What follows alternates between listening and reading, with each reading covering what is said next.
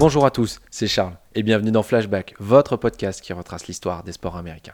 Et aujourd'hui, épisode un petit peu spécial parce qu'on fête le 75e anniversaire du premier match en MLB d'un certain Jackie Robinson. Puisque aujourd'hui, nous sommes le Jackie Robinson Day en MLB.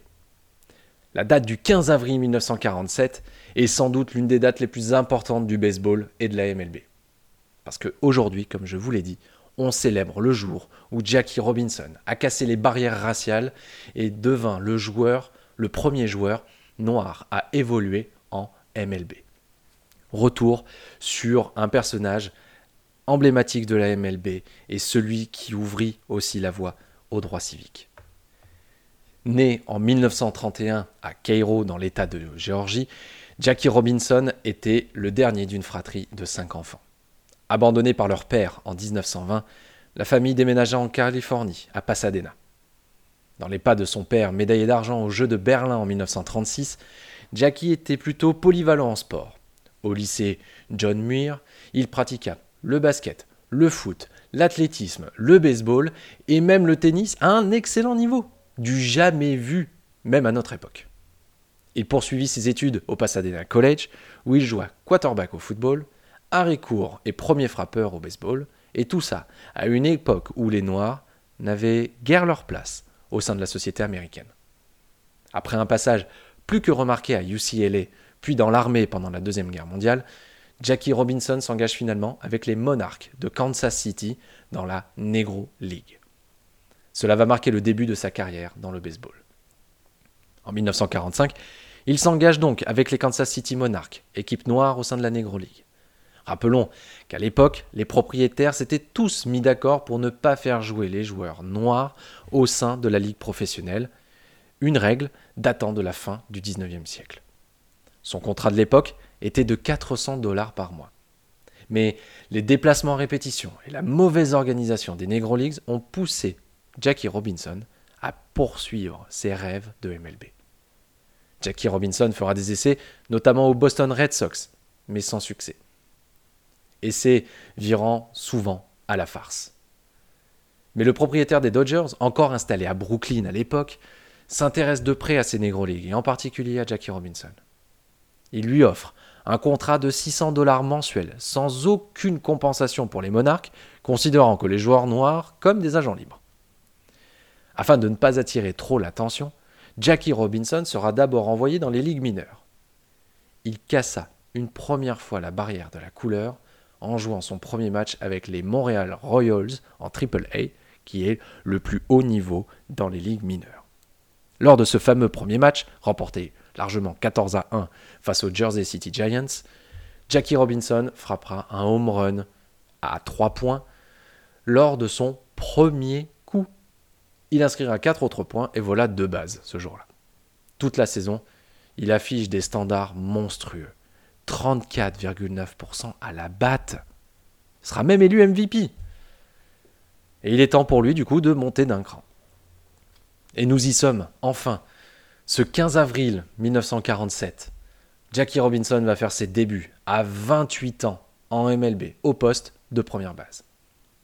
Ce jour-là, 26 623 spectateurs sont présents au Ebbets Field, dont plus de 14 000 personnes noires. Les Dodgers remportent le match 5 à 3 et il inscrira un point.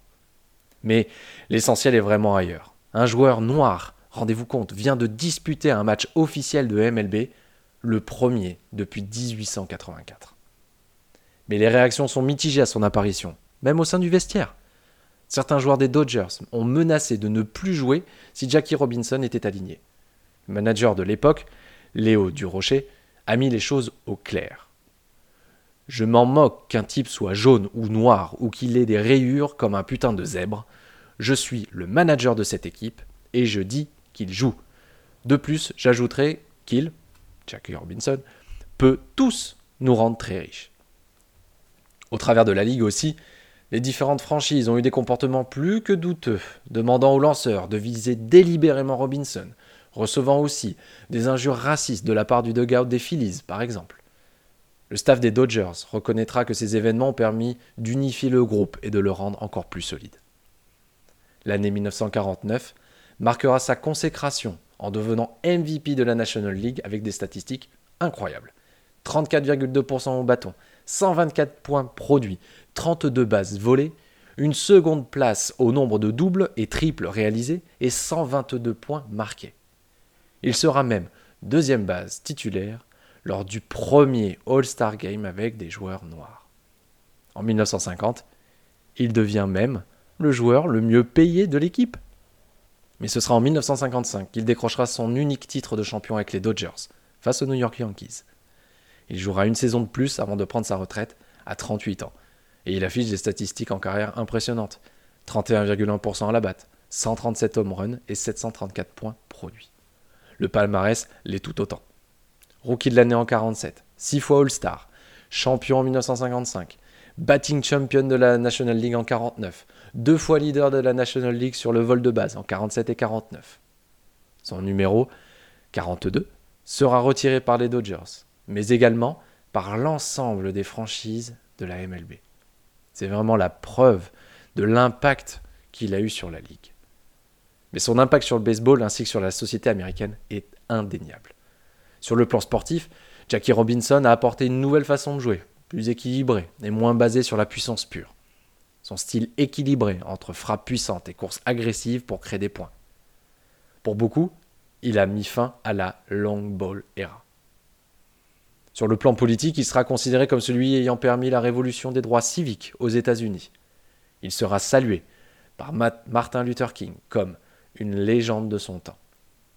Jackie Robinson aura ouvert la voie à la fin de la ségrégation dans l'armée dès 1948, puis dans le sport. Il aura permis à des Hank Aaron, Barry Bonds ou encore Mookie Betts de pouvoir jouer au niveau professionnel sans avoir à craindre pour leur intégrité physique. Jackie Robinson sera intronisé au Hall of Fame en 1962. Il décédera le 24 octobre 1972 d'une attaque cardiaque à l'âge de 53 ans. Excellent Jackie Robinson Day à tout le monde et à demain pour un nouvel épisode de Flashback.